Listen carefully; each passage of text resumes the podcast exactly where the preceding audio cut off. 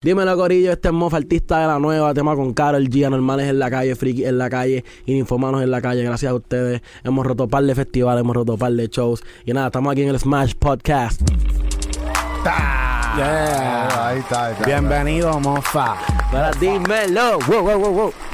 ¿Qué Mira, tal que hay, tío, papi? ¿cómo- ¿Cómo, se sintió esa roncaera? Como que- Papi, esa roncara se siente cabrona. se sintió dura, se sintió dura, gracias a Dios. No, no, pero estamos aquí, gracias a ustedes. En verdad estaba esperando este momento hace tiempo. Yo soy bien fanático de sus podcasts, así que estamos ready, ready para la Muy duro, batalla. muy duro. Gracias por decir que sí. Ya estuviste con nosotros en Smash Monday y en verdad mucha gente le gustó eso. Salió algo bien cabrón. Ay, salió súper duro. Y hablando contigo ese día fue como que, diablo, vamos a traerlo para el podcast porque este cabrón tiene par de códigos. Hay que zumbar, hay que zumbar el código, lo necesario. Diablo, loco. Y tú eres joven. ¿Cómo, Sí. ¿Cómo tú aprendiste tan rápido? Pues en verdad, en verdad, en verdad, eh, o sea, obviamente uno aprende en la calle. O sea, yo, yo estudié, ob- obviamente, de kinder de la 12 y toda la cuestión, estuve en la uni. Pero, sinceramente, lo que uno quiere aprender, lo aprende en la calle, lo aprende afuera. O sea, existe, existe YouTube, existe Google, existe amistades que tienen más conocimiento que uno. Y el compartir conocimiento entre sí, eso es lo más bonito, ¿me entiendes? Ahí que tú puedes crecer poco a poco. Y cuando la gente te pregunta, no te tienes ni que asustar.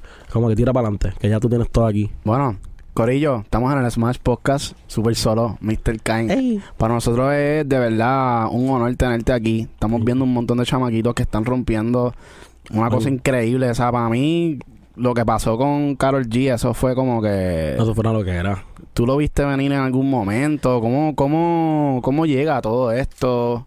¿Cómo tú lo estás recibiendo? Porque de, de la noche a la mañana ya, papi, tú eres una figura pública. Amén, gracias a Dios. En verdad es súper es súper cool el fact porque antes, o sea, hace un año, hace un par de años, uno decía como que diantre, cuando, cuando llegará mi momento, cuando será ese, ese paso que yo daré para, para llegar al éxito.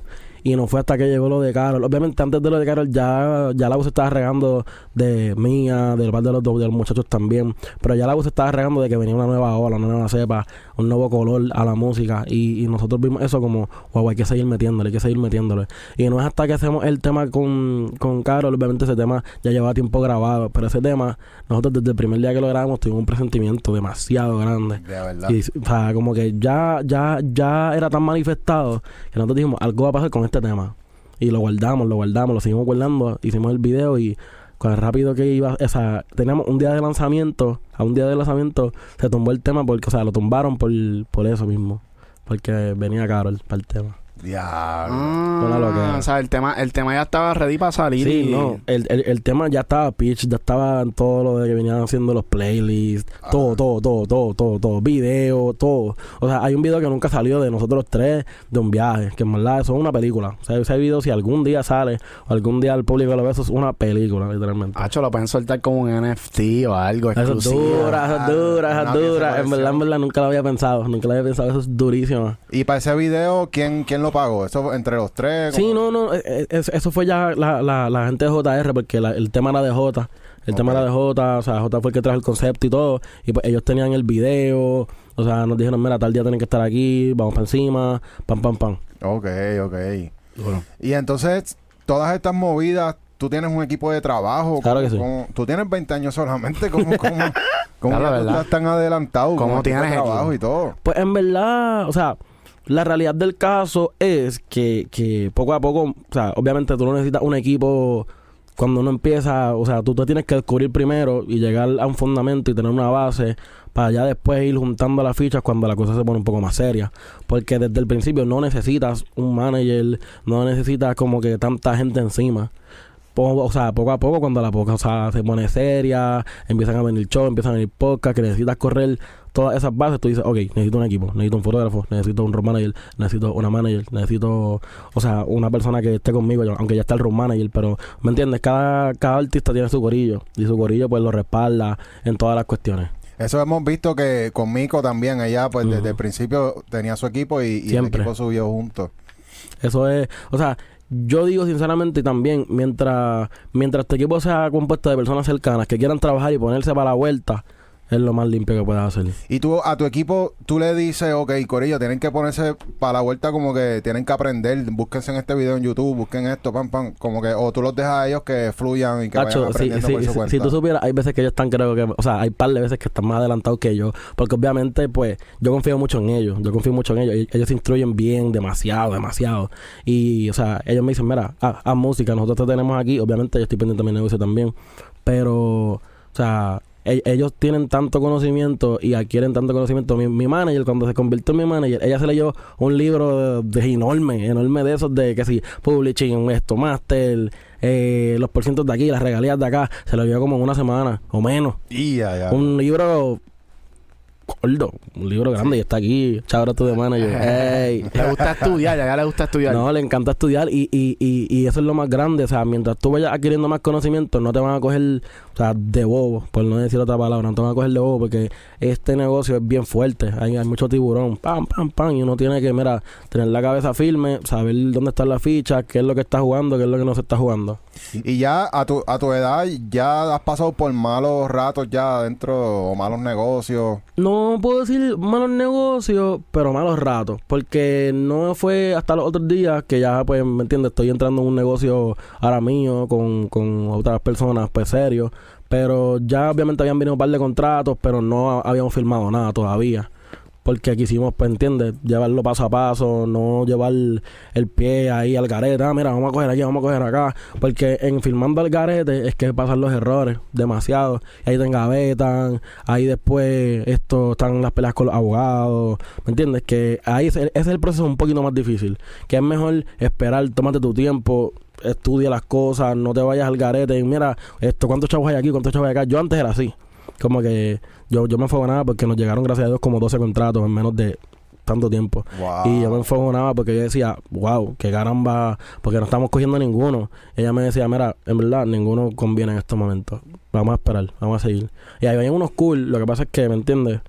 O sea, ¿Qué es lo que, qué es lo que les deja saber ustedes qué es bueno y qué es malo y por qué no, no tomaron la decisión de entrar en algún contado? pues en los términos y condiciones, en los términos y condiciones siempre vas a tener lo que tiene el contrato, lo que no tiene el contrato, lo que te puede sumar, lo que no te puede sumar. Porque, o sea, te pueden ofrecer 30 contratos. Y si de los 30 todos están malos en términos y condiciones o la oferta que te están haciendo no vale la pena por más dinero que haya envuelto. O sea, te pueden decir, mira, te vamos a comprar una casa, te vamos a comprar esto, pero tú lo que quieres hacer es música. Tú no quieres, ¿me entiendes?, tener propiedad. O sea, obviamente no quieres tener propiedades, lujos, pero eso viene después, trabájalo, ¿me entiendes? Ya. Sí, que tú, tú quieres desarrollar un leverage primero. Exacto, es, es lo mejor. De, o sea, de- desarrolla un leverage, un, un, un peso en tu carrera y ahí tú vas a poder decir, ok, dame esto, dame lo otro, pero mientras tanto, obviamente, puedes pedir, siendo, no teniendo leverage, pero tienes que ser cuidadoso, porque algo, hay veces que no te va a salir bien. En esos temas de que hiciste con Carol G, a la hora del split, ¿cómo ustedes pudieron montar presión como que el tema es de nosotros o- No. o, tuvieron que...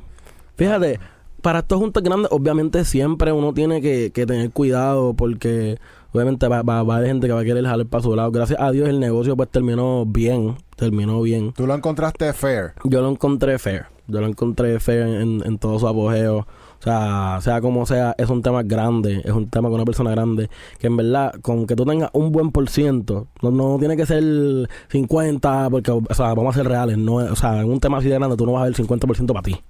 Es bien raro. Y, y, y, y es cool porque aquí también, o sea, ¿me entiendes? Se regaron las partes bastante iguales, todo el mundo corrió por la línea que era, nadie protestó. Obviamente, pues hay veces que uno tiene su- sus indiferencias y todo, pero poquito a poquito. Sí, tú- lo fueron como que negociando. los- Claro, se fue, se, fue- se fue negociando todo. O sea, y, y Carol, que es bien grande también, como que no, no, no fue egoísta. Como que no dije, ah, mira, esta parte es mía, completa. No, o sea, se repartió todo como se suponía. Un tema con Carol G, ¿verdad? Cuando tú, cuando tú, cuando tú ves que tú vas a Spotify, por ejemplo. Exacto. Que usualmente tú tienes el artista, featuring, bla, bla, bla, bla, y te salen todas las personas que salen a esos temas. Exacto. Lo usual es que si tú estás en un tema con Carol G, es que toda la gente que ve el tema dice, ah, pues vamos a ver quién es Mofa. Boom, le voy a dar clic. Exacto. Se, se reflejó en todos tus temas anteriores cómo vino en un tráfico nuevo, cómo, cómo sucedió esto. Pues, pues fíjate, ahí, o sea, cuando son un tema de cuatro personas, recuerda que Spotify solamente te da la opción de tres personas que ahí es cuando viene la, la, la chavienda un poco. A mí, por, lo, por ejemplo, yo personalmente no se me reflejaron mucho. Obviamente, todo lo que estoy recibiendo ahora es orgánico. O sea, todo, todo, todo, todo, todo. Toda persona que escucha mi música, toda persona que, que, que, que se acerca a mí es porque es orgánico. Obviamente es algo como el featuring. Si tú buscas el tema de un viaje, sale eh, Carol G, J, tan, featuring, mofa. Porque obviamente se, solamente se permiten tres personas. Ah, porque son tres main artists. Exacto, y el, featuring, el featuring artist. So, yo, ah. los listeners no se reflejaron en mí. So, ah. todos los listeners que yo estoy teniendo ahora, gracias a Dios, son orgánicos. Eso es como que, pa, todo se suma. Pero como quiera sale para que pueda cliquear tu Claro, claro, claro, claro. Lo único que no sale como main artist. Exacto, no sale como main artist. No se cuelan. Mm. eso es un peligro cuando haces un tema grande, así de grande. O sea, por ejemplo, hay muchos éxitos enormes como la jipeta, te boté, que me entiendes, tienen esos problemas algunas veces que no se te reflejan porque como son más de tres personas, pues ahí hay un desbalance. Y ahí, o sea, tiene, siempre tiene que haber un cordero sacrificado.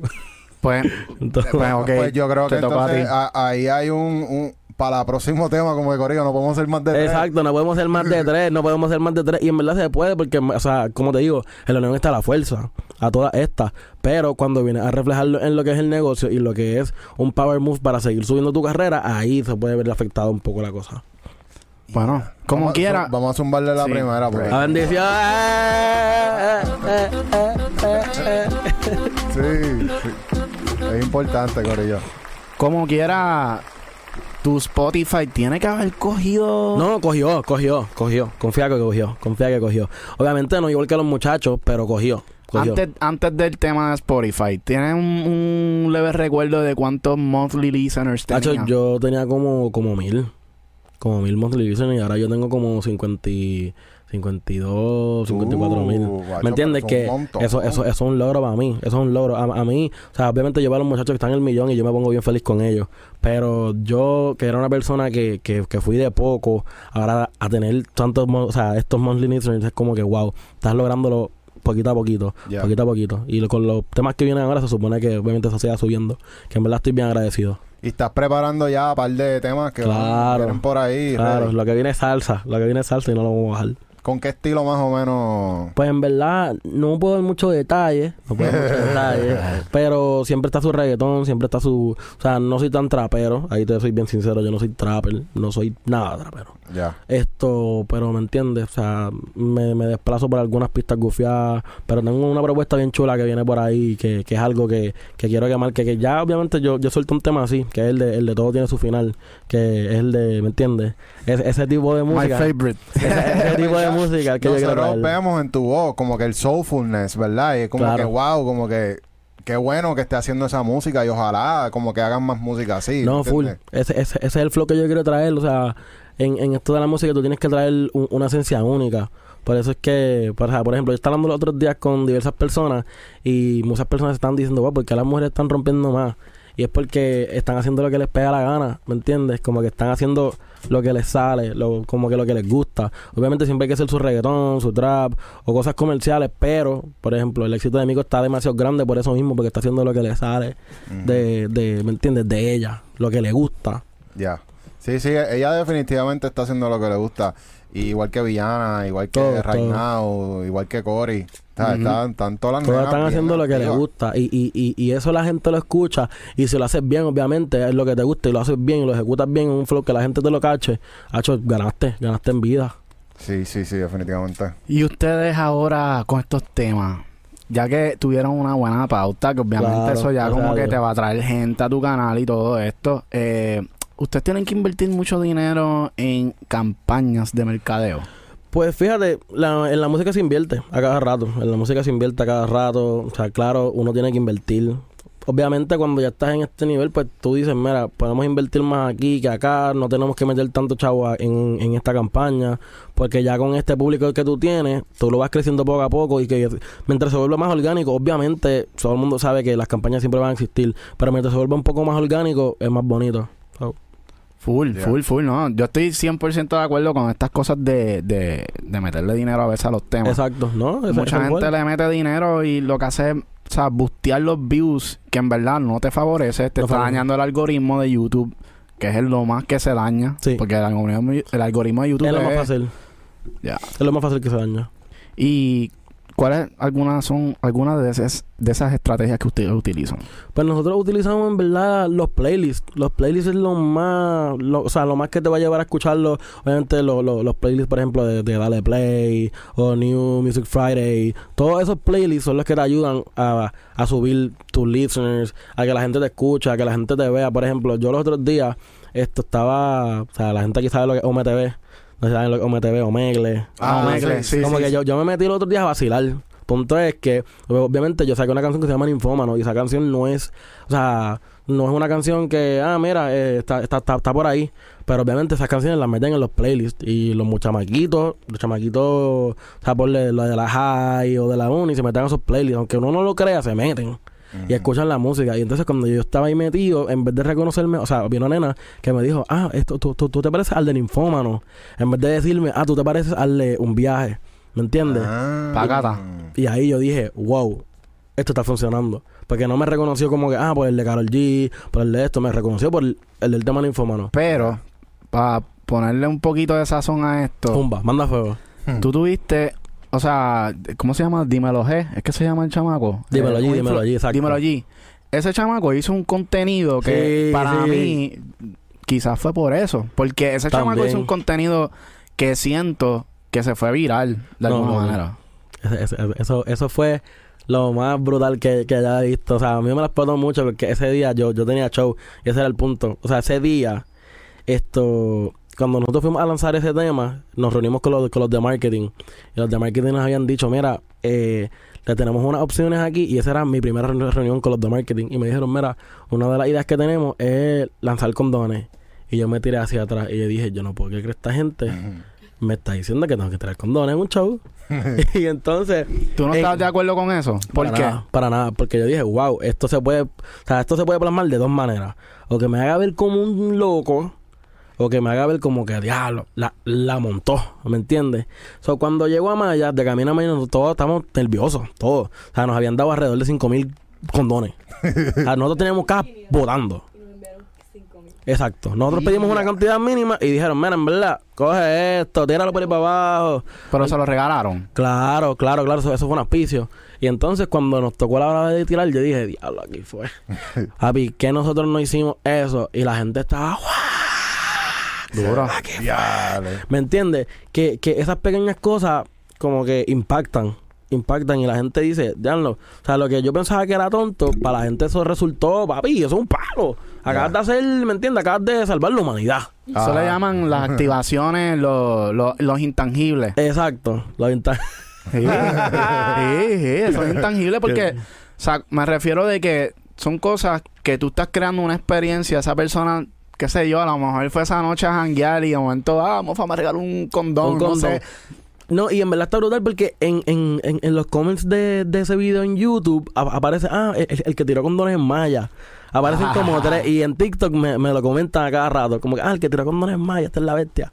¿Me entiendes? So, so, es, es par de cool ver, ver eso. Como que algo que yo decía, wow, yo no, yo no le veo fruto a esto, yo no le veo razón alguna a esto. Terminó siendo la clave al éxito. Tú dices que te sentías como, como que era un poco incómodo para ti. Era un poco incómodo porque yo nunca me había presentado en esa situación de como que ah, tirar condones. Y normal, los condones es algo sumamente normal. Lo que pasa es que la gente le tiene un tabú, algo raro, como que dicen, ah, ya los condones, un bellaco, bla, bla, bla. ¿Me entiendes? So, Que es una mentalidad es una mentalidad bien pequeña. Sí, Súper que pequeña. el otro día estábamos viendo el podcast de de Molusco Ujú.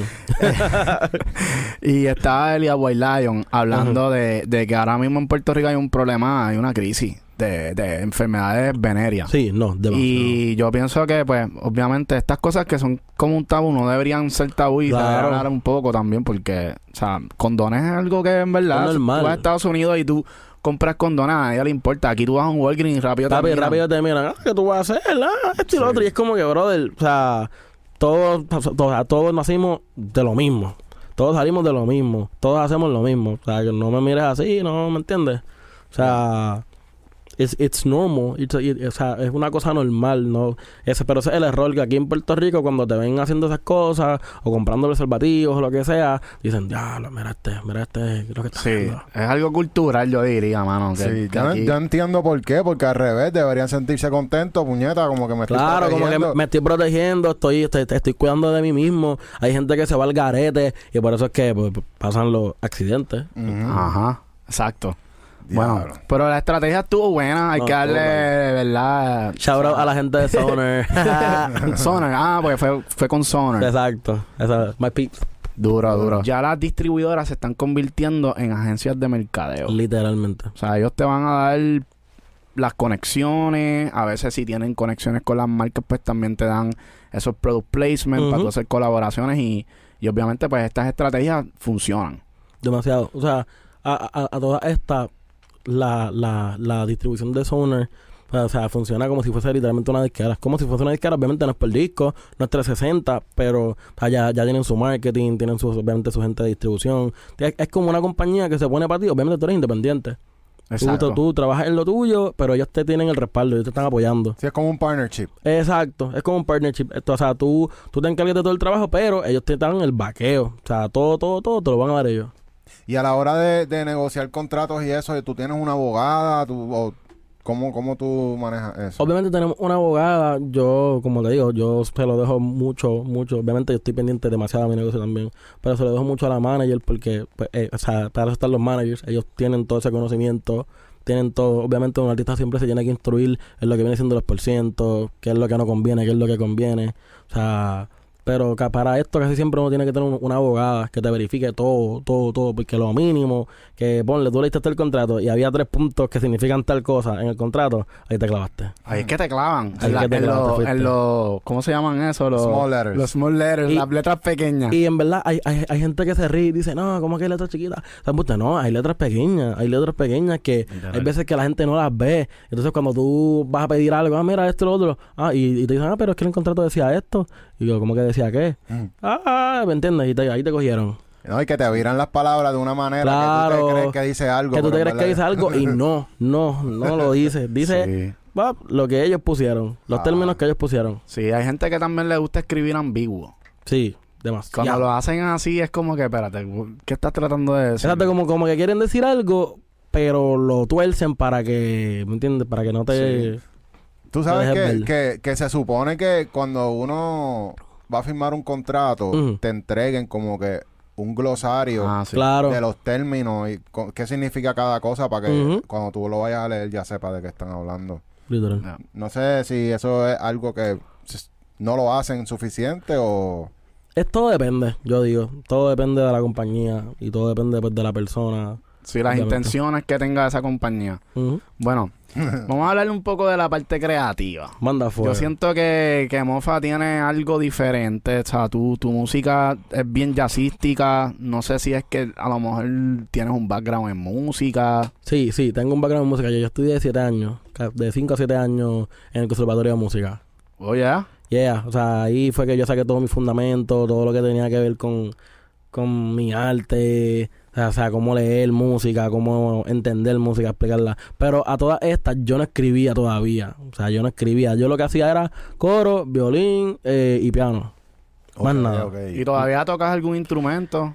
Toco algún instrumento, pero o sea, he perdido la práctica, ¿me entiendes? He perdido un poco ya que pues, me enfoco más en, en lo que viene siendo cantar, escribir, producir, ya que tengo que, ¿me entiendes? Producir demasiado, o sea, demasiada música para tenerla ya en el storage, para los pitch y toda la cuestión.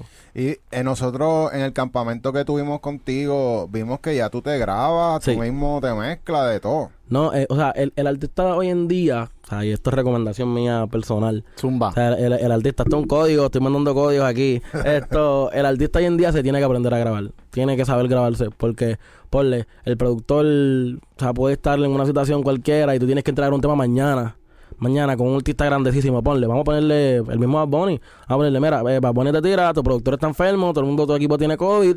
Esto, tú eres el único que tiene una computadora al frente, ¿qué tú vas a hacer? ¿Me ¿Entiendes? Tienes que saber grabarte. Porque si no te sabes grabar, perdiste. Ey, ey. Zumbando código. La bestia. Es normal ya, yo creo. Ya debería ser. Ya debería ser algo normal, exacto. Ya esto no debería ser algo. Ya, ya no debería ser algo de. Ah, esto. Ya los aplausos siguen. ya esto no debería ser algo de. Ah, un, un, un tabú, como que los artistas no, no, no se pueden grabar. No, rápido que tú entras al juego, que ya tú estás establecido, que tú sabes la que hay. Papi, aprendete a grabar, ya sean Fruity, ya sean Pro Tools, ya sean cualquier programa. Aprendete a grabar porque el día de mañana te puede tocar una vuelta bien grande y te van a decir, mira, no tengo productor, esto es un artista bien grande, no, tengo productor, tú, tú, tú sabes grabar. Mira, para pa, pa, que me enseñes aquí, para que me grabes mientras yo tiro un par de cosas. Y en verdad, una experiencia, una experiencia porque, o sea, hay veces que a mí me toca grabar a, a, gente, no todo el tiempo, pero es como rare occasions. y, y, es bien cool porque tú lo ves desde el punto de un productor, como que, antes un productor tiene que estar aquí en la computadora, dándole clic, dándole acá, y, y uno dice, wow, esta gente se mata. O sea, y, y hay veces que uno dice, ¿para qué darle crédito al productor? No, el, o sea, los productores son, yo digo que igual que los artistas, o sea, se merecen el mismo respeto, la misma calidad de amor, ¿me entiendes? Todo, todo, todo, todo. Eso, eso es algo que los artistas nuevos están poco a poco ayudando a sus productores a subir con ellos, que eso sí nos hemos dado cuenta. Eh, que normalmente como que todo el mundo anda con su productor. Exacto, como para arriba abajo. Pam, pam, pam, pam, que a lo mejor no son los que hacen las pistas, pero sí como que los que mantienen la, la, calidad, ¿verdad? Como que ese... No sé, como que siento que es algo bien cabrón que, que además de que se sepan grabar, pues tengan también esa persona de confianza ahí. Claro, o sea, el, el productor es como un mejor amigo. Es el que te dice, mira, esto se escucha bien, esto se escucha raro, puedes mejorar aquí, puedes subir el tono, puedes bajar la melodía. Obviamente, pues, siempre eh, asegúrate de tener un productor que también conozca de la música, porque ponle, o sea, tienes una persona que no sabe de música y hay, hay, hoy en día hay muchos cheerleaders también, o sea, y ponle que te dices un palo y cuando tú sacas, papi, es el scratch más grande que sacaste en la historia de tu música. O sea, siempre tienes que tener a alguien y a tu equipo, personas que no sean cheerleader, que te digan, brother, estás haciéndolo bien, estás haciéndolo mal, puedes mejorar, puedes o sea, hacer otra cosa que no sea esto. So, cero cheerleader y más productores, ¿me entiendes? Con una visión más grande. ¿Y cómo tú identificas a esas personas que están en tu núcleo? ¿Cómo así? Porque tú puedes tener una persona que te da un feedback. Y a lo mejor el feedback de esa persona no, no está funcionando. ¿Y tú le crees? Pues, fíjate, yo, yo siempre me aseguro tener gente, obviamente mi manager, mi equipo, o sea, todos saben de música. Todos saben de música y, y, y son gente que, que, que tienen visión, que tienen visión. Hay veces, obviamente, que esto tú vas a tener un palo y la gente no lo va a reconocer, pero está en ti y en tu, ¿me entiendes? En tu ser, en tu cabeza. Decir, ok, esto está palo o esto no está palo, puedo hacer algo mejor, puedo no hacer algo mejor. ¿Es efectivo soltar esto o no es efectivo soltar esto? tú, tú cuando, cuando estás escribiendo ya, ya tú sabes como que esto es palo. Sí, sí, sí, 100%, 100%. ¿Por qué?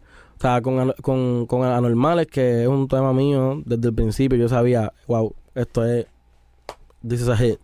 Obviamente no ha explotado de la manera que ha explotado, pero también con Friki, con Friki, cuando tú escuchas el coro de Friki, Friki, Friki, tú sabes que es un palo, es un coro onomatopeico.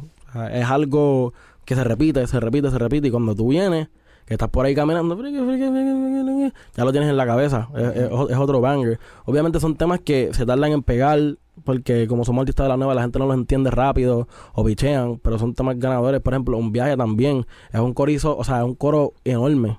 Es un coro enorme que se basa más en la melodía y, o sea, en la melodía y, y, y la repetición de lo que de las cosas que dicen de, de identificarte como, como persona. Como lo de Tito. Como Tito Parcha. ¿A quién no le gusta el Tito Parcha? ¿me entiendes? Es, algo puertorriqueño es algo que la gente consume. O sea que quieres janguear el jangueo. O sea siempre que tú vas a hacer un coro ganador tienes que fijarte en las melodías obviamente que sean catchy y en la lírica que la gente se pueda identificar ¿Quién se inventó lo de Tito Parcha en ese tema? H, eso fue J. J fue el que trajo el intro y el coro. Él, trajo la idea. ¿Y le, dieron el auspicio?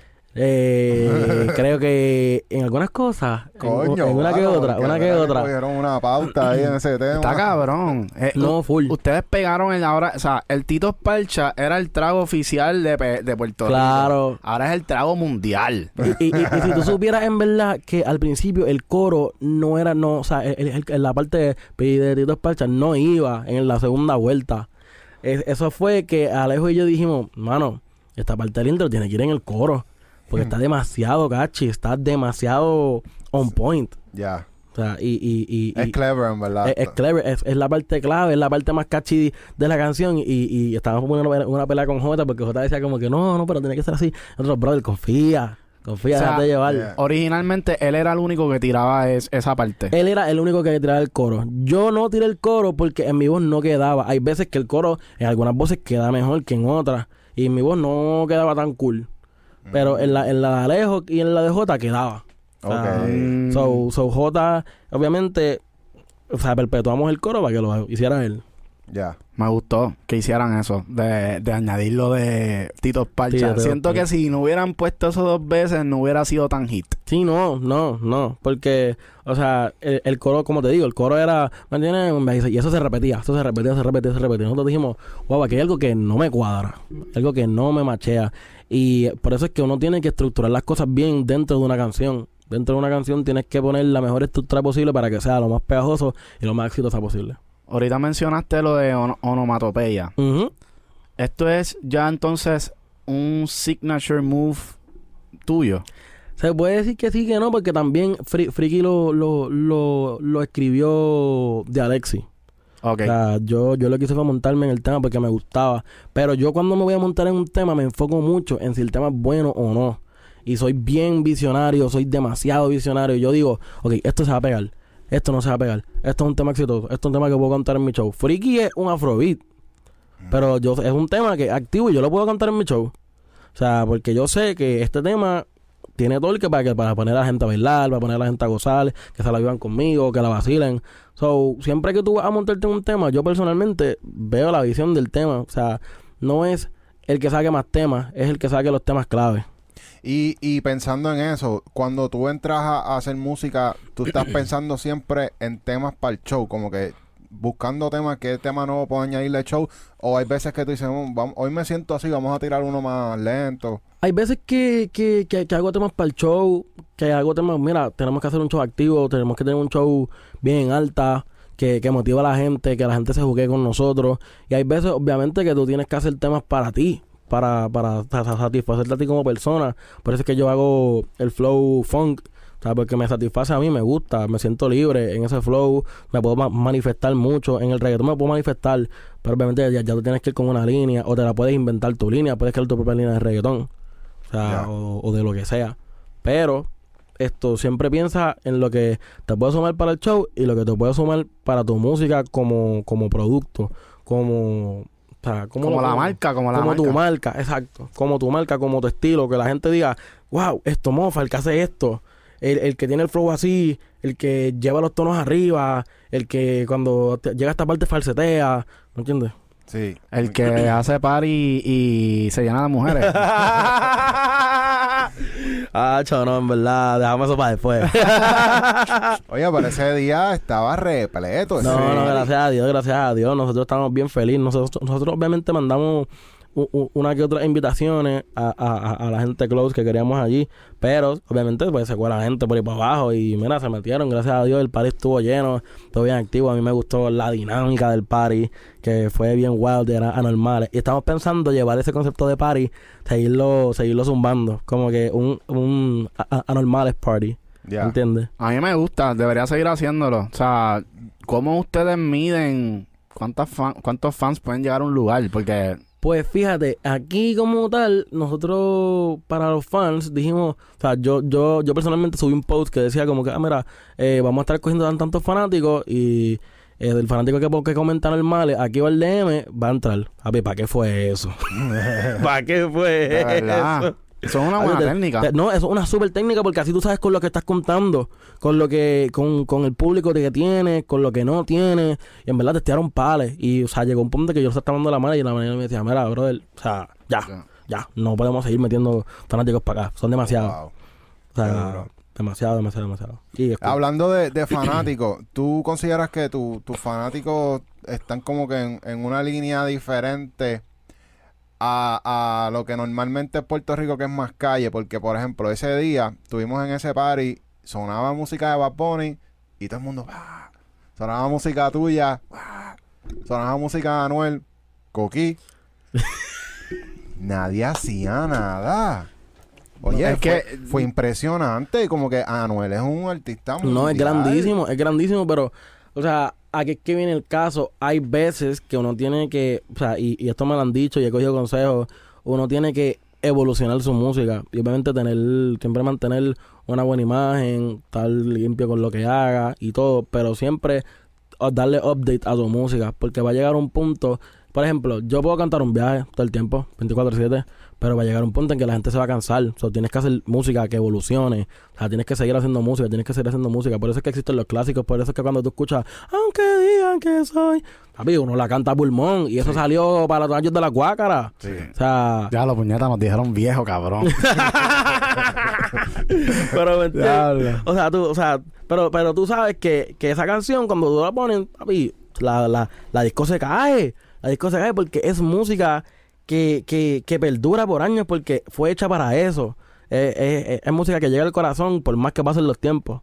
obviamente un viaje también, pues por más que pasen los tiempos, o sea, y yo me he dado cuenta, yo dije, diablo, yo, yo me canso ya de cantar esta canción. Y el público no se cansa. O sea, el público la escucha y es como si salió ayer. Sí, sí. Y es, como, como la, la época de, de, todos estos chamaquitos que beben Titos Parcha, ¿me entiendes? Cuando ya ellos crezcan, pues claro, que encuentren otro trago. Exacto, van a tener que encontrar otro trago. Van a tener que encontrarlo porque papi, te van a cansar de Titos Parcha. yo también me canso de Titos Parcha algunas veces. Está cañón. Mira, y, y una vez tú, tú le das, porque a nosotros, por ejemplo, en nuestro canal de YouTube, nosotros estuvimos, llevamos dándole, llevamos dos años ya, ¿verdad? Y nosotros hemos estado poco a poco dándole, dándole. Y cada vez, pues obviamente uno va a ver crecimiento. Hay veces que de momento estamos un mes y no se ve movimiento porque las cosas son así, ¿sabes? Son por steps. Y de momento damos un palo con la entrevista de Nesty. Pa, pa, pa, se va a virar. Vuelve después de ahí y uno, pues, como siempre. O sea, uno es como que sube y baja. Y ahora estamos como que otra vez ya normalizándose la gráfica. Claro, ya sabemos nuestro, nuestro, mercado. ¿Cómo, ¿Cómo tú recibiste ese cantazo de Carol G y de momento, boom, ya no está Carol G, ahora estás tú solo? Pues aquí es donde se mide uno como artista. Aquí uno, o sea, hay veces que hay gente que no aguanta el, el, corrientazo y, y, y es, tough porque es como tú dices, venir de un super palo a, mira, baby, ahora está solo. Es fuerte. Pero, ¿tú sabes qué es lo más cool?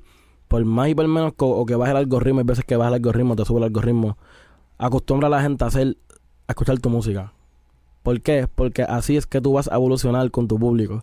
Eh, o sea, acostumbrando a la gente a escucharte solo. Solo, solo. Por más y por menos que digas, ah, pero quiero hacer featuring. O sea, a featuring, pero el featuring clave. Mm. Haz los featuring para ti. Que los temas sean tuyos.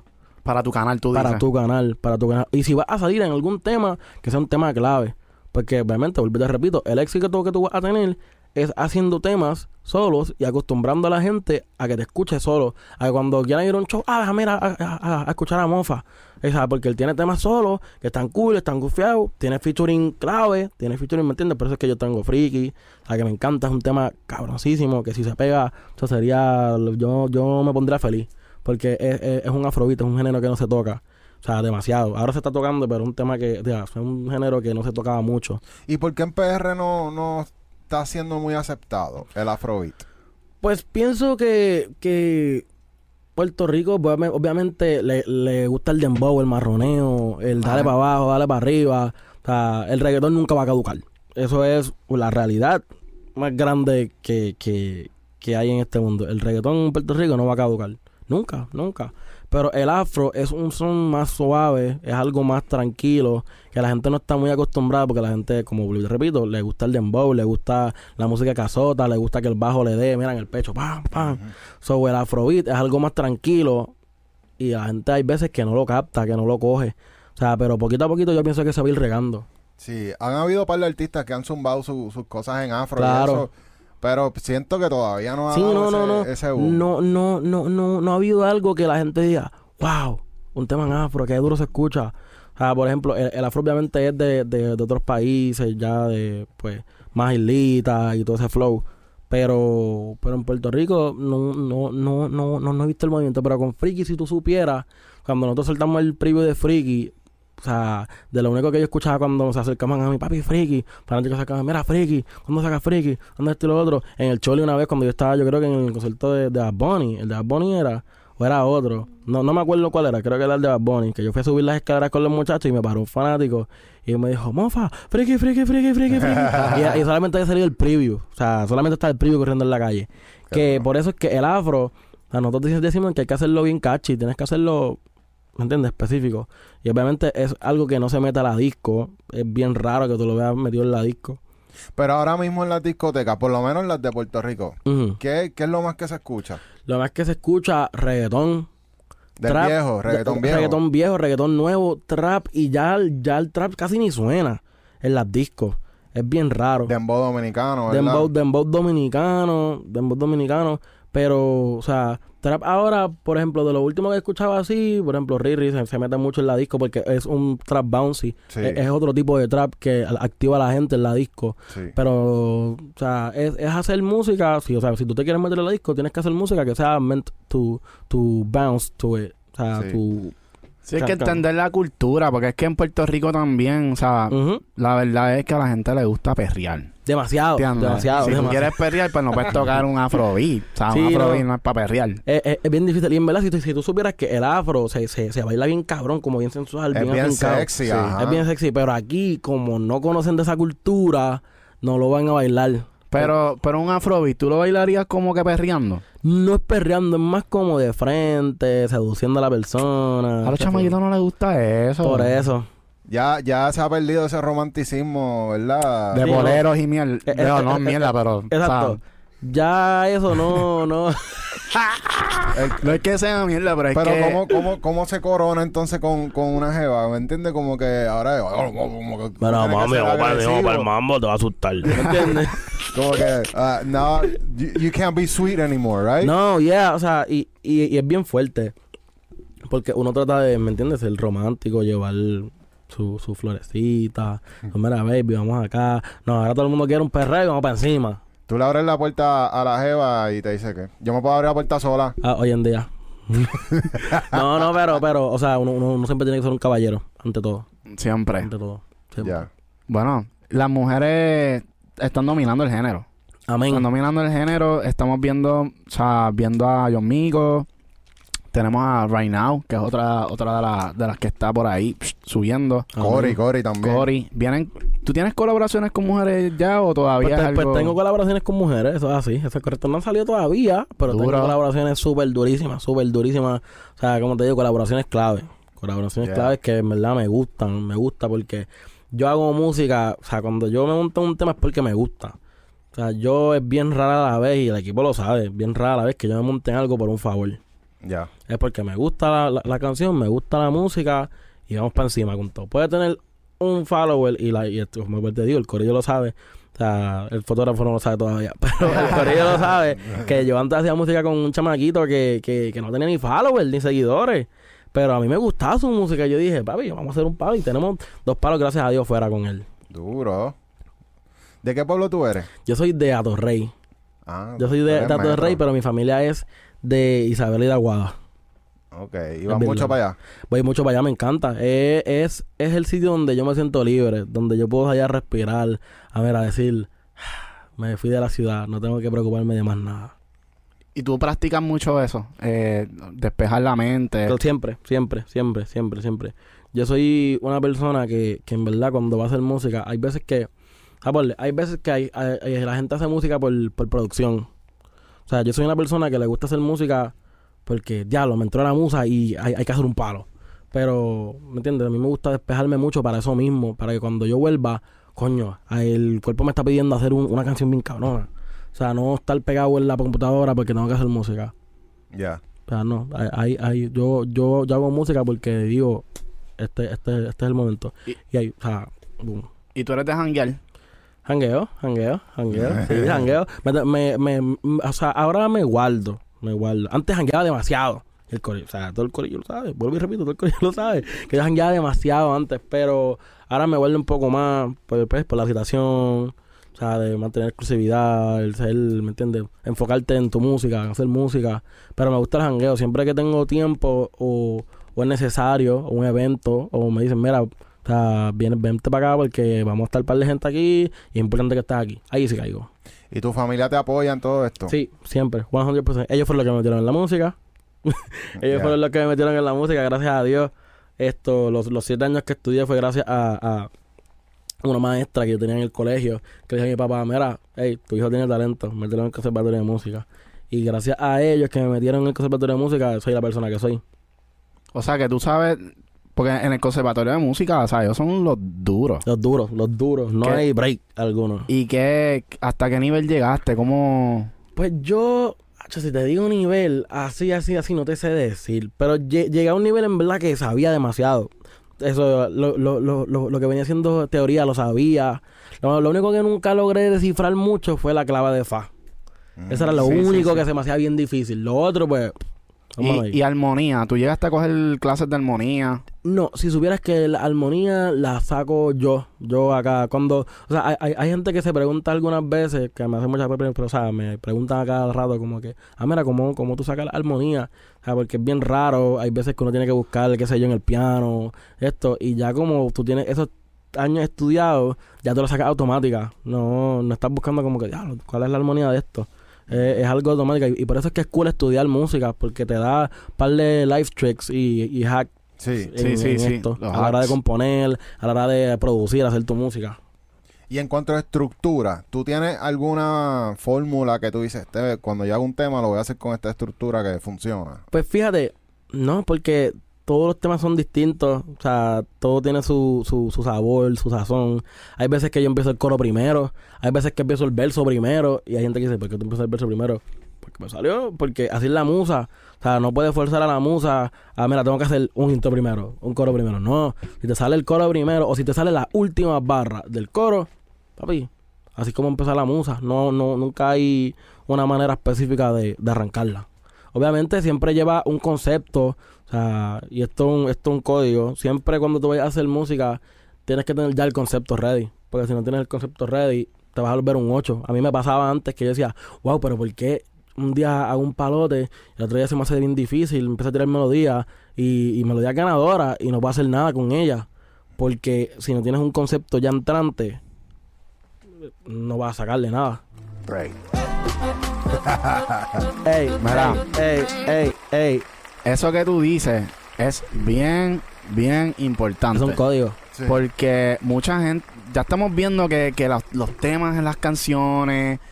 Hay veces que se escuchan igual. Monotonía, y, y tú escuchas los, los reggaetoneros viejos, siempre había algo concepto particular. El gistro que si con el martillo, que si con el yo no sé qué caramba. Tú, o sea, el, tema más grande que yo digo que, wow, tiene una historia demasiado grande.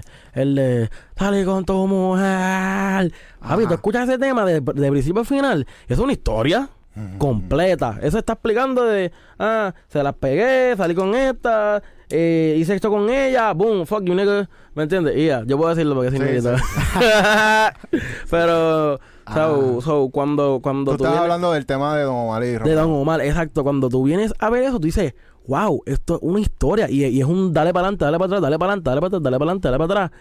Pero es un reggaetón y una, una canción urbana que tiene una historia.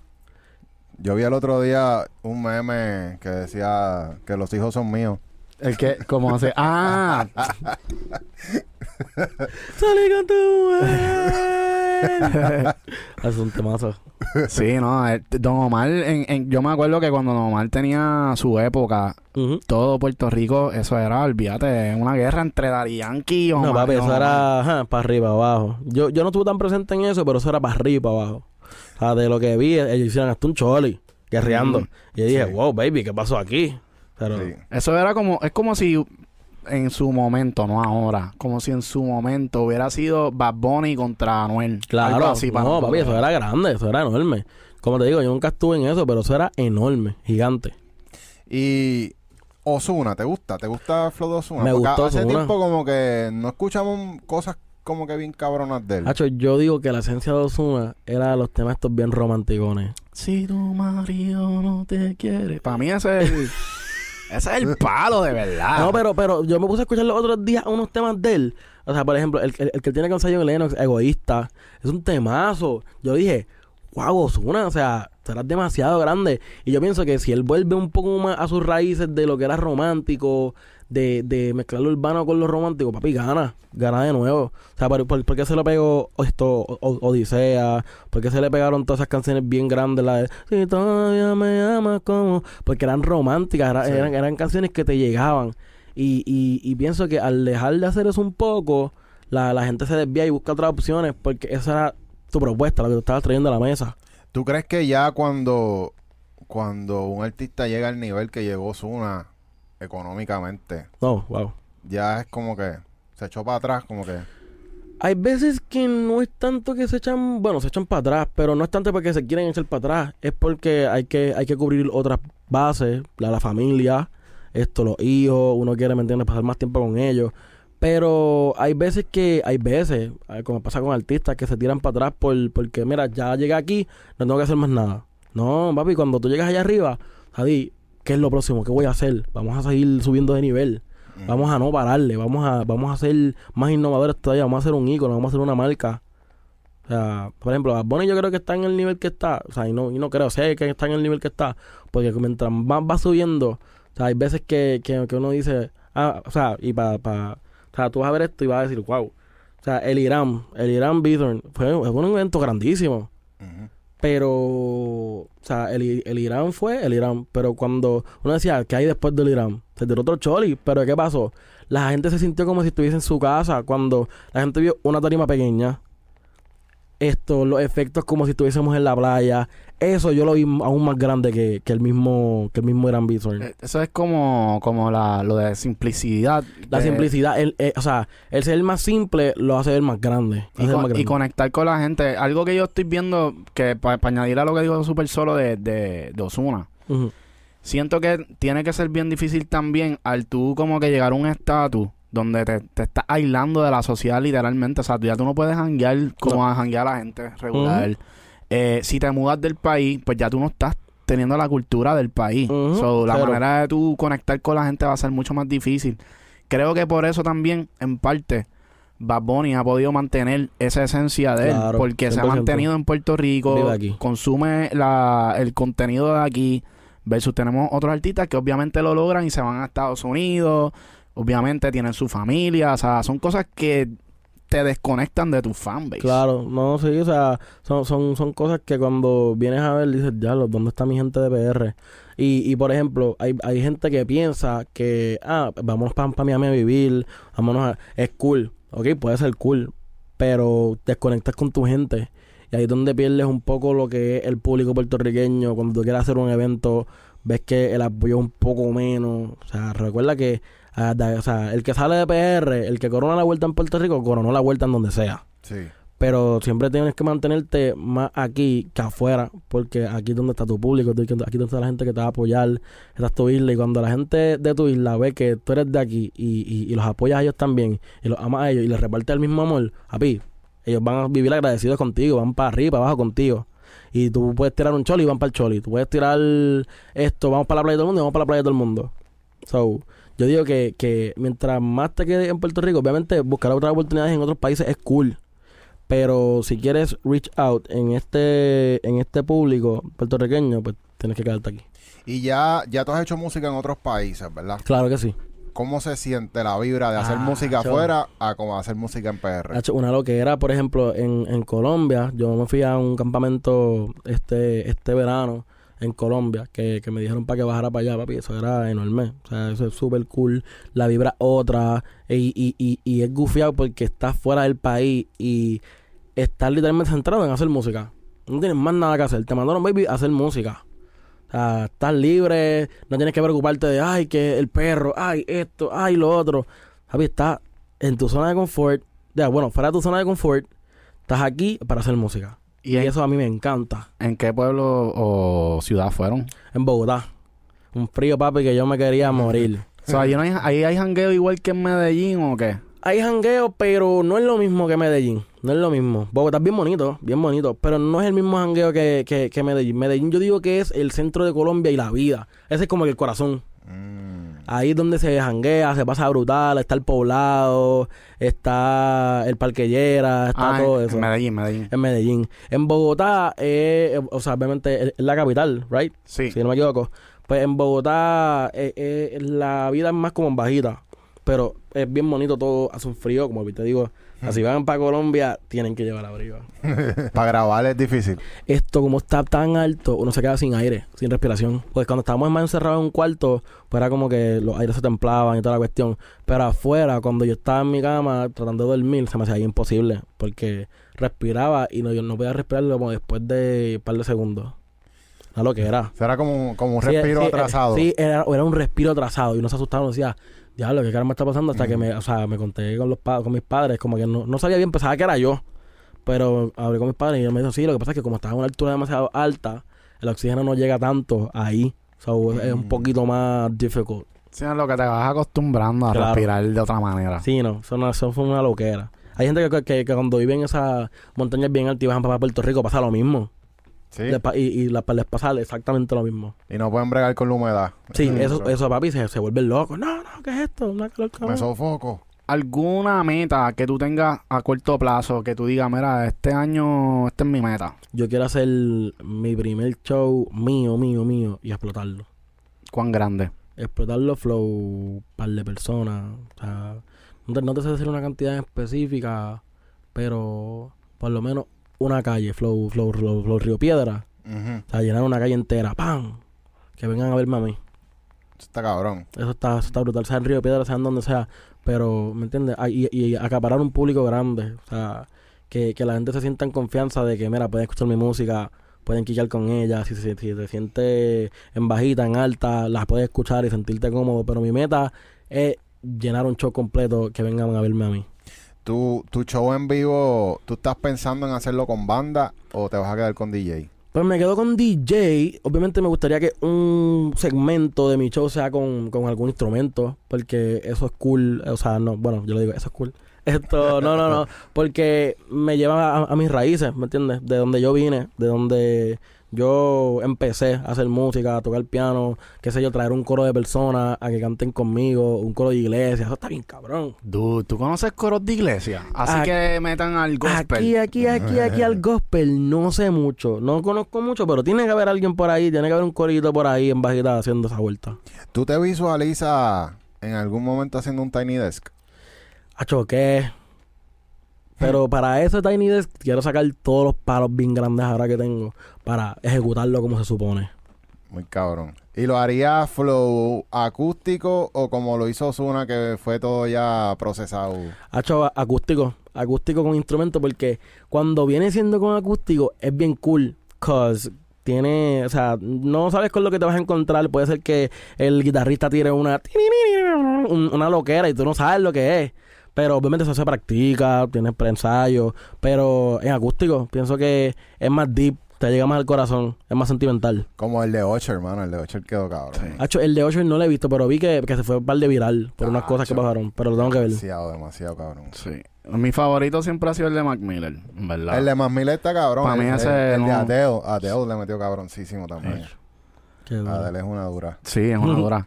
Oye, Mofa, eh, con la poca cara- trayectoria que tú tienes, ya tú puedes decir que tú vives de la música. En bajita sí, porque con los shows, pues yo me sustento, obviamente, pero vivir full, full, full de la música, de que yo me sustente en mi casa, no, todavía no.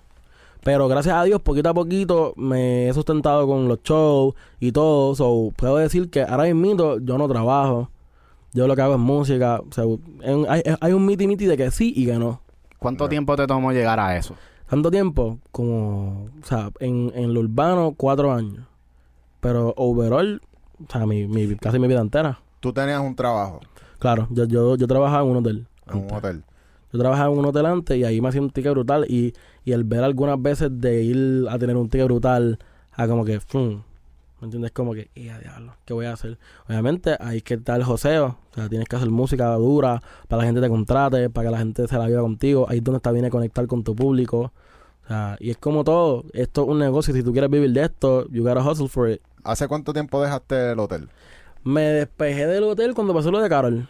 Rápido que pasó lo de Carol y, no fue por impulso. Pues no fue por impulso. Hay gente que piensa que no, que, te fuiste muy temprano. no, no es por impulso. Es porque si no lo hacía en ese momento, no. O sea, y el, momentum que yo tenía lo iba a perder. Yo pienso que estás en lo correcto 100%. Porque con, ya con un palo como eso, ya, ya por lo menos, ya eso te, da una seguridad. Claro, de que estás haciéndolo bien. Una seguridad mental. Y, es un approval también, como que ya, pum, sí. dieron ya, el sello. Ya por lo menos tu papá, el que no creía, ya automáticamente tiene, que creer. Claro, Y cuando tú llegas a ese estado mental, tú no puedes tener otra cosa. O sea, tú tienes que dedicarte 100% a esto porque el otro día, y esto lo, ya lo están repitiendo para la gente por ahí, pero hay una entrevista de Noah Sad que él habla lo de las 10.000 horas.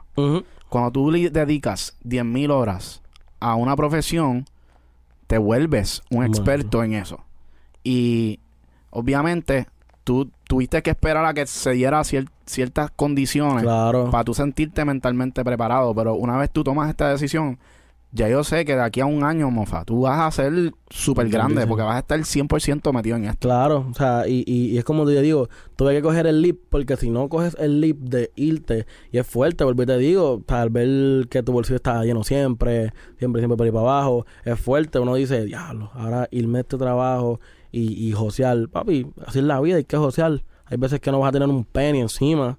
Gracias a Dios, pues tengo chavo, gracias a Dios, de los shows, de todas las cosas ahora esto pero eh, de, esto se trata la música de si tú quieres esto tienes que asociarlo definitivamente y es súper importante que la gente entienda eso porque hay gente que siempre viene con ese miedo ya no, yo no puedo dejar el trabajo, no puedo dejar el trabajo, no puedo dejar el trabajo, como que no. antes yo era así, antes yo era así y lo veía como que yo no puedo dejar el trabajo, por lo menos tengo que trabajar un poco y, y, y hacer música. Obviamente que cuando pasan estas cosas, o sea, también te, te obligas, entre comillas, a abandonar el trabajo un poco porque, ¿entiendes? O sea, ya era una figura pública. Ya si tú quieres mantener tu estatus de exclusividad y todo, tienes que pues, retirarte un poco de lo que viene siendo el ojo público, mantenerte haciendo tu música. Pero, obviamente, tú puedes trabajar. Yo, yo, yo, yo en verdad en un punto dije, mira, en verdad, vamos a trabajar. Pero dije, no, no. Si vas a trabajar, vas a trabajar en la música. Exacto, porque te tienes que obligar a producir. Me tengo que obligar a producir. Me tengo que obligar a producir. O sea, por más que no veas los chavos constantes todas las semanas, tienes que obligarte a producir. Obviamente uno gana de las regalías y todo, pero tienes que obligarte a producir. Cuando, Probablemente de aquí a un año es cuando él va a ver los chavos del tema de... Claro. De un viaje. Cuando filmen. Mm, ah, bueno, primero tienes que, tienes que terminar ese contrato, ¿verdad? Pero tú crees que eso va a ser buen buen dinerito que va a entrar de ese tema? Se supone que sí, se supone que sí. Obviamente no va a ser el que sea un millón de dólares, ¿me entiendes? Pero se supone que sí. Se supone que venga un buen producto. Duro. Y yo pienso que va a valer la pena que esperes. Porque si tú esperas ese dinero tú lo usas para reinvertirlo en Claro, en algo, en, algo mejor. En, en seguir viendo más dinero, seguir viendo más, más, más frutos. Todo sí, sí. Y usted, pues, obviamente, tenían, están con, con Zona ahora, pero anteriormente, ¿cómo hacían sus releases? Pues nuestros releases, en verdad, nosotros éramos bien picky, porque como no teníamos el conocimiento completo de cómo hacer los releases, pues estábamos solos, o sea, soltábamos como, soltamos como tres solos, ¿verdad? Eh, todo tenía su final, náufrago, y había otro más. Exacto. No, no, no, no, no había matado. soltamos como dos temas. Pero eso lo soltaron por, por DistroKid. Por DistroKid, todo por DistroKid. Era nosotros acá, en el cambumbeo. Ah, mira, eh, tenemos este tema, vamos a hacerle video. Era un proceso porque, volví te repito, no tenemos todo el conocimiento del mundo. So, eso nacía un poco más lento, como que, ah, mira, tenemos que hacer esto. Esto, obviamente lo de los playlists no existía. En DistroKid existe, pero es bien difícil que se te meta como que en los playlists. Ese, esa es otra. No, nos dimos cuenta que los artistas tienen que volar a las oficinas de Spotify para hacer su pitch personalmente, ¿verdad? Hay veces que sí. Hay veces que tienes que volar y hablar con ellos. Mira, este es el proyecto que tengo. Quiero meterlo en tantos playlists. Quiero hacerle una carátula. Si usted me, si usted me permite hacer la carátula de esto por tanto tiempo. O sea, es, es, todo un negocio. ¿Y cómo, cómo, mala mía, cómo, cómo uno consigue ese ese contacto? ¿Cómo uno llega a lograr sentarse con la gente de Spotify a presentar su Pues, pues la real las compañías, las mismas compañías tienen los contactos. Todas las compañías, Warner, Sony, Universal, todas las compañías tienen contactos para tú reunirte con esa gente. Si tú quieres reunirte con ellos, mira, eh, me quiero reunir con la gente de Apple. Me quiero reunir con, por ejemplo, con Pulse. Me quiero reunir con Pulse para presentar mi proyecto y meterlo en par de plays, o sea, de, de playlist, tenerlo en esta posición. ¿Cómo podemos, o sea, cómo podemos moverlo? ¿Y por qué tú crees que, que el proceso es así? Que hay que tener que ir allá a viajar y gastar dinero para... Pues yo digo, en verdad, al sol de hoy, no te, o sea, no te voy a tirar una quiero embuste, no sé. No sé, no, te soy 100% sincero, no sé. Hay veces que obviamente si uno lo quiere hacer más personal y presentar tu proyecto para que esa gente te tire más apoyo para encima, porque eso, eso es más bonito que, que, la, que esa misma gente te apoye y diga, wow, en verdad tú tienes buena música, vamos a ayudarte, vamos a apoyarte, vamos a poner tus plays, tu, tu música aquí, en esta posición, para que vaya cogiendo sus plays poquito a poquito y la gente te vaya escuchando. Ok, ok. Sí, es como si fuera un filtro, básicamente. Claro. si tú llegas allá, pues ¿por qué estás invirtiendo dinero en tu...? Claro, y, y, obviamente eso le favorece también a Spotify y a toda esa... Porque mientras... O sea, ¿cómo lo pongo? Mientras la gente vea que Spotify apoya a los artistas o sea, más gente va a querer darle apoyo a Spotify o seguir escuchando la música desde sus plataformas, eh, participar de distintos eventos. Por ejemplo, Spotify vino los otros días, bueno, no los otros días, pero en verano, para atrás. Para el Urban Festival, eh, digo, de tu música urbana, el eh, festival. para, el festival y vinieron y también hicieron su propio evento, que eso estuvo súper brutal. El factor de que Spotify haya hecho un evento para los artistas de acá, eso estuvo brutal. Sí, ese, ese, evento no pudimos entrar. Pero... Sí, al Spotify no entramos, pero... Ah, ya, lo, no, no, pero en verdad, en verdad, ese, evento estuvo brutal. A mí me encantó ese evento. Estaba todo el mundo ahí, ¿verdad? Estaba todo el mundo. Bajaron gente de otros países. Obviamente estaban casi todos los artistas de la nueva. Luego Almico, Alejo, esto, Robbie. Esta, bueno, no, Robbie no estaba ese día. Estaba Jota. Estaba... Todo, o sea, medio género estaba allí. Yo, yo, ya un momento que... O sea, estaba como que ya lo, yo no quiero ir para allá. Pero cuando me entero, no, papi, ahí va a estar todo el mundo.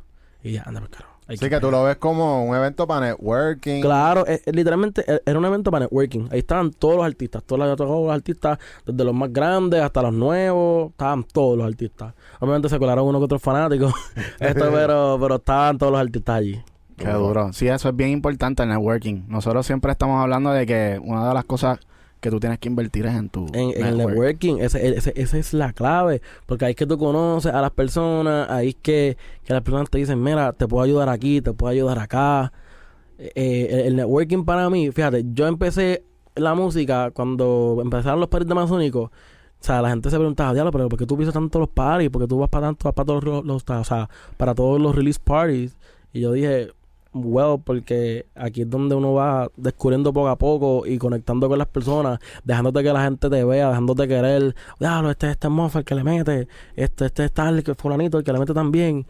y mientras tú te vas dejando ver, la gente se familiariza contigo un poco más, cosa que cuando te vean haciendo música digan, ya, este es el chamaquito que andaba por ahí, vete para el caramba, a escuchar su música. Y cuando quican con tu música, ahí se vuelven fanáticos. Duro, 100% loco, espérate, te voy a tirar una porque... Tú sabes que... Nosotros nos dimos... Nosotros siempre, o sea, hemos creído en el networking, eso siempre ha existido. Creo que a lo mejor en, el momento que tratamos de hacer networking no estamos ready, I guess, no sé.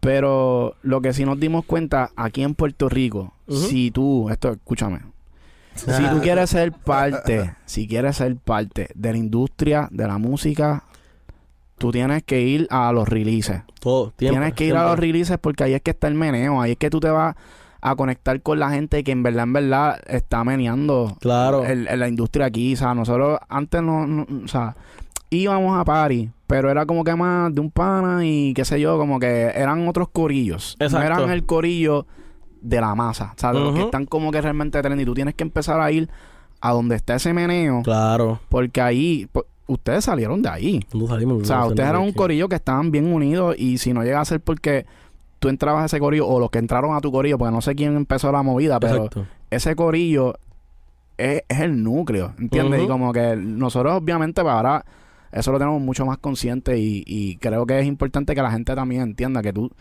no, no, la música no se hace solo, tú no lo logras solo, tú tienes que ser parte del, del network. Literalmente. You, you, you gotta be part of the networking cause ahí es donde se te van a abrir las puertas, ahí es donde tú vas a buscar las oportunidades. Ponle que el que está al lado mío, eh, ponle el director de Spotify. el jefe de Spotify. Y si tú no conectas con él o él no te ve por lo menos, en un futuro cuando te vuelvan a encontrar, él va a decir, ah, mira, yo no, no, no, no te conozco. Sí, antipático. Eh, exacto, como que, hey, yeah, hola, adiós. Pero si tú conectas con esas personas, esas personas te van a abrir puertas, te van a seguir abriendo puertas. Mira, esto, tengo tal evento, ve para acá.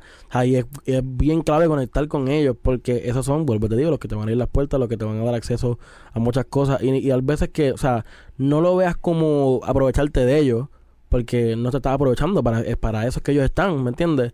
para seguir abriéndote las puertas. So siempre el networking es la clave al éxito. O sea tú puedes hacer la música más cabrona más dura y mala mía para la presentación puedes hacer la música más cabrona del mundo pero si no tienes el networking cómo esa música se te va a regar, cómo esa música va a llegar a otro oído. No, y que si yo, por ejemplo, yo estoy haciendo mi movida y estoy, siento que le estoy haciendo cabrón y, y estoy con el corillo que si yo no veo que tú no estás haciendo tu trabajo de hacer networking, de conocer a la gente que, que, se vea que tú estás como que en el grind.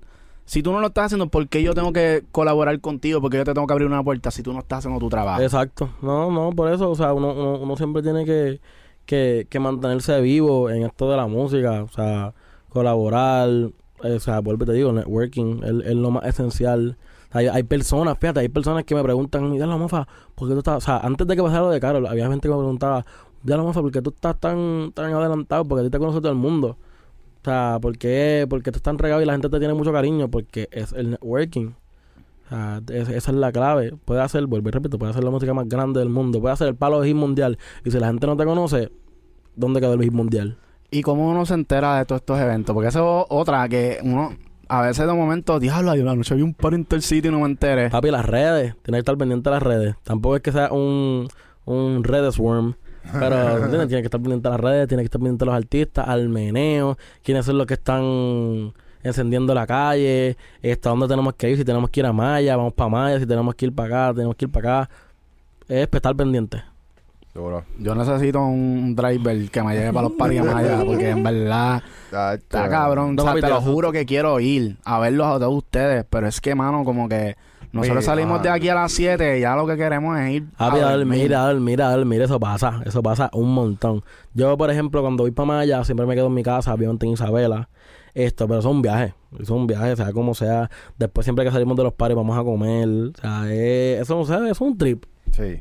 Es un trip, obviamente, pero vale la pena, vale la pena porque tú quedas con la gente. O sea, yo, a mí me gusta mucho el público de Maya. O sea, me encanta, me encanta, me encanta. Es, otra vibra, es como otro mundo. ¿Qué es lo que tiene la gente allá? Yo, yo estudié un semestre allá, obviamente la euforia cuando uno está allá es otro nivel. Uno ve todo más cabrón. Sí, sí, literal, literal. Porque ese público es bien hype.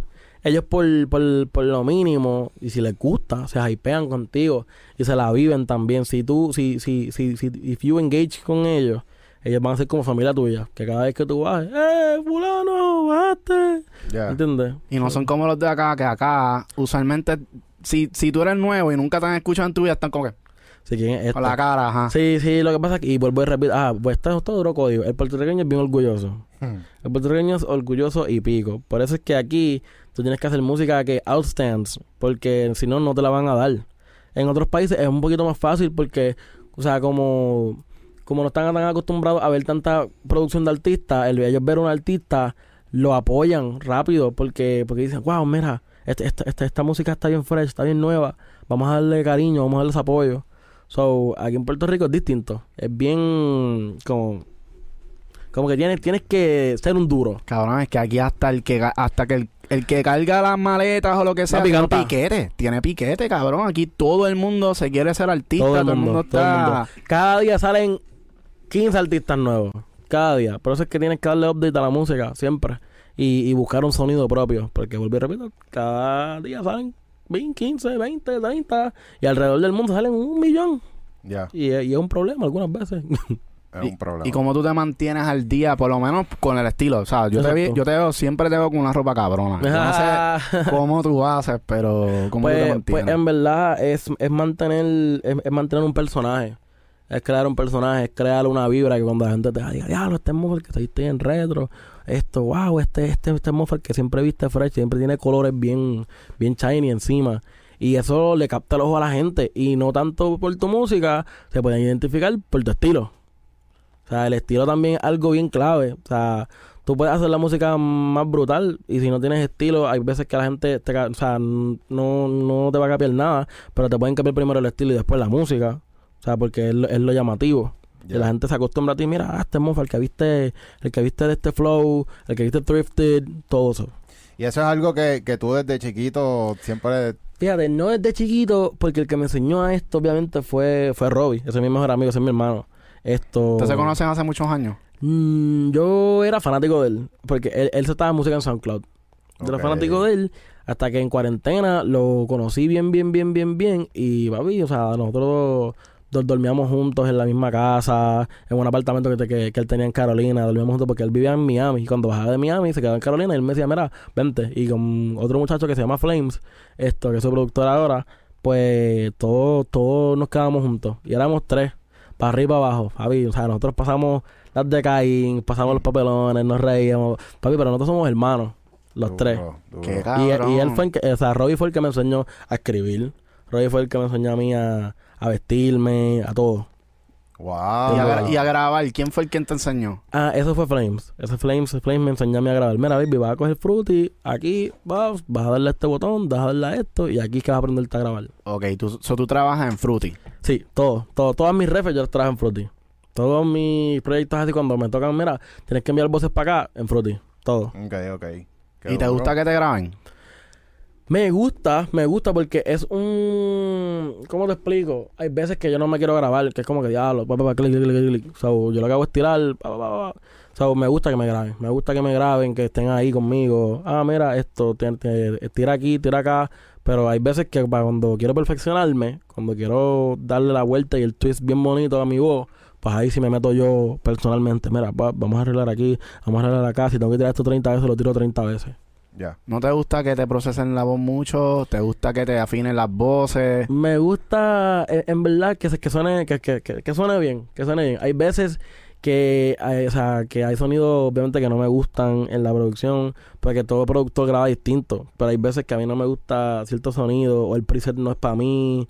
O sea, es bien. O sea, yo, yo soy bien difícil. Yo soy bien difícil. Por eso lo digo, porque tú eres picky. O sea, nosotros te tuvimos aquí un lunes y eres, yo creo que el más picky. Picky Monday, picky Monday.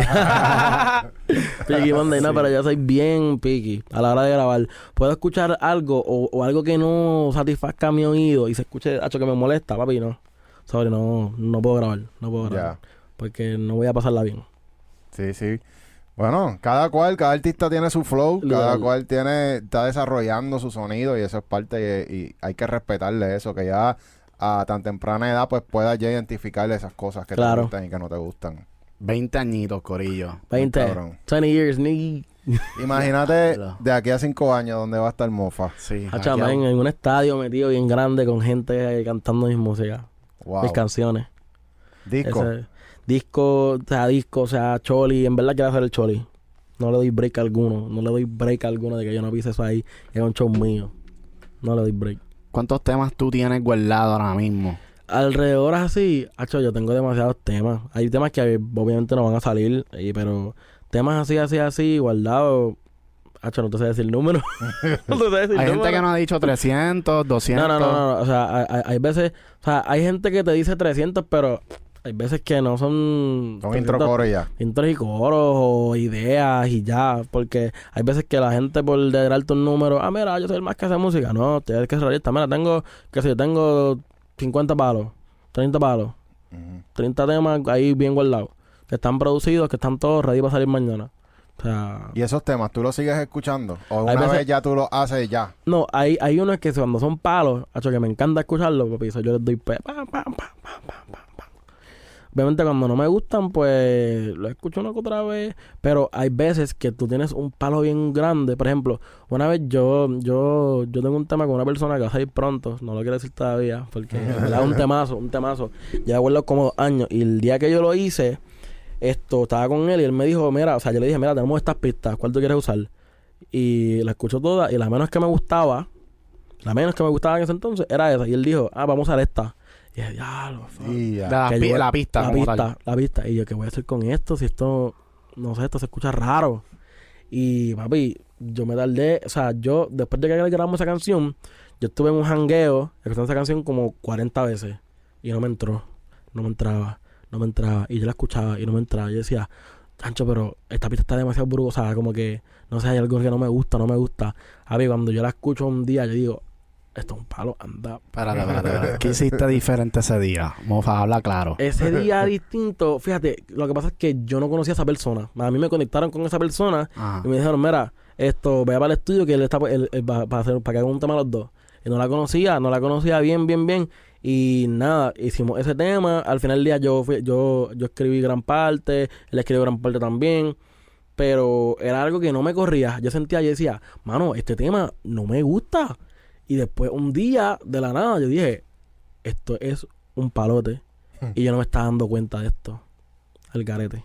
Wow. ¿Y qué aprendiste de, de, esa...? Que hay veces que, que te puedes tardar en procesar un palo. Hay veces que te puedes tardar en procesar un palo, en entender si el tema está bueno o no está bueno. Tienes que, obviamente, buscar también puntos de referencia entre la gente. Decirle, mira, esto se escucha bien. Esto clica conmigo. O sea, es bien... Es, bien raro. Esa, esa es de las pocas veces que mi oído falló. Yo creo que esa es la única. Y en Panticito también. Porque Panticito originalmente era Alejo J y yo. Pero como no me gustaba por cosas que yo decía, ya lo, pero es que esta canción no hace sentido. No, piché. Diablo, bro, espérate, espérate, espérate. espérate. Holy shit. Cabrón. O sea, yo me metí el otro día para comparar, porque quería hacer la asignación, porque obviamente Alejo tiene el tema con los, con los dos. Con dos estrellas. Y decía, Carol G es más grande. Claro. Mucho más grande artísticamente. Pero el tema de Panticito fue el tema que en verdad, en verdad, más Sí, se metió, se metió, se metió. Se metió, se metió.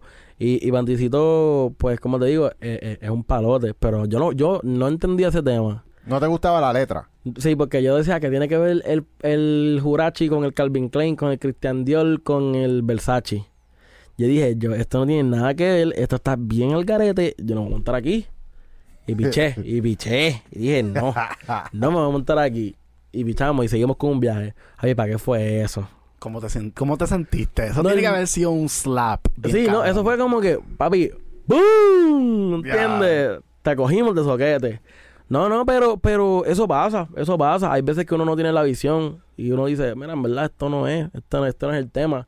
Pero esa, esa fue la única vez que yo dije, wow, ¿cómo yo dejé pasar esto? Y en verdad estoy súper agradecido como quiera porque me dieron la oportunidad.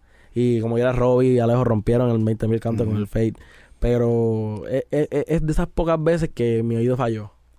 Bro, y no, y, yo me imagino que, porque ustedes son el corillo, o sea, ustedes son el corillo. Y que de momento a todos tus panas se les diera un día ese feeling que tú tienes que haber sentido de puñeta. No, no, no. En verdad yo estaba súper feliz con ellos. Yo estaba súper feliz porque yo dije, Hacho, papi, se les dio. Se les dio. obviamente yo dije, bueno, papi, te, te, te, toca cambumbear. Te toca seguir cambumbeando. Oh, y él te toca seguir cambumbeando, gracias a Dios, que fue, papi, la próxima semana. ¡Bum! ¿Entiendes? Gracias a Dios dimos, dimos el bastagazo, otro bastagazo. Y ahí, se, y ahí nos unimos los cuatro. Que, que, en verdad fue, fue, fue, un momento bien bonito el ver que de la noche a la mañana se nos dio a los cuatro. Porque primero se los dio a ellos dos primeros. Pero después vino y, y azotamos nosotros. Y e, eso es algo que, que tú tienes que bregar con las altas y bajas, ¿verdad? La salud mental. siempre, siempre, siempre. estás bregando con eso? Hay, o sea, hay, hay veces que uno, uno, uno se levanta y dice, Acho, yo no sé qué, qué es lo próximo. Pero es cuestión de seguir mirando para el frente, haciendo la verdadera música, no rendirte. Y es como estábamos hablando al principio, que, que cómo tú te recuperas de un hit así. Porque hay veces que cuando tú das un hit así, qué es lo que viene después. What's the next step? Porque, por ejemplo, gracias a, o sea, no gracias a Dios, normal. Esto, un viaje se metió, pero no es una canción que se quemó. ¿Me entiendes? Es una canción que la gente puede seguir escuchándola. no se me están colgando. Esto es una canción que la gente puede seguir escuchándola, pero por ejemplo, hay, hay canciones que se queman de, de, de, de varios artistas y es bien difícil venir de ese comeback de una canción que te quemaron por completo a darles lo próximo, ¿me entiendes? so, por ejemplo, ni una, una persona que, papi, ha, ha, podido step it up Siempre, siempre, siempre, siempre. Si tú te quedas, si tú, si tú te, si tú te quedas viendo, son canciones, o sea, Nio tiene canciones que las quemaron hasta más no poder. Desde te boté. Desde que te boté. Después quiere fumar, esta de mírame con Raúl, papi, es una persona que se ha mantenido Cabrón, y la, lo crazy de todo esto es que Nio, después de que da su bastagazo con Te Boté, nosotros eh, acabamos de llegar a la isla, a Puerto Rico. Eso fue hace cinco años ya, yo creo. Eso fue el 2017. Este, papi, y nosotros lo vimos hacer la misma ruta que ustedes estaban haciendo hace un año atrás, de irse a todas las tarimas y cantar gratis. Después de Te Boté. Para que, tú veas. Para que tú veas que hay veces que, que tienes que, papi, hacerlo no por el dinero, por, por tu imagen, por verte más grande todavía poco a poco y llegar a nuevos horizontes. Sí. Definitivamente, o sea, un palo no, no definitivamente te va a dar. Sí, no. Hay, hay, hay gente que piensa, ah, hice un palo, me puedo retirar. No. Tienes que seguir. Y es bien difícil porque recuperarte de un palo así es, difícil. Pero, y hay gente, o sea, fíjate, si tú te quedas viendo, hay bien poca gente que después de un palo con un artista en grande, o sea, como que siguen al próximo step. Pero con música buena, todo se respalda. Con música buena y el buen, o sea, buen movimiento de la música, todo se respalda. Ya. Muy cabrón. Bueno. Tremenda conversación. Corillo. Pudiéramos quedarnos mm. hablando por horas aquí. No, papi, en verdad, sí. que las bestias, demasiado. bueno, Corillo, eh, Mofa, ¿algún consejo que le quieras dar a la gente, a todos los chamaquitos que están en el proceso? Papi, pues que no se quiten, que no se quiten, que el camino es largo, demasiado largo. El que piense que esto es fácil, no es fácil, eh, eh, es darle dedicación, es darle amor, es darle todo. O sea, es desayunar, almorzar y cenar música. Eso es lo único que les voy a decir. Ahí está, Corillo. Bueno, ya lo saben, Corillo. Tienen que suscribirse, comentar. Eh, estar pendiente a los lunes y los martes que tenemos los shows que son en vivo. Ya Mofa fue parte del, del, del lunes. Mm.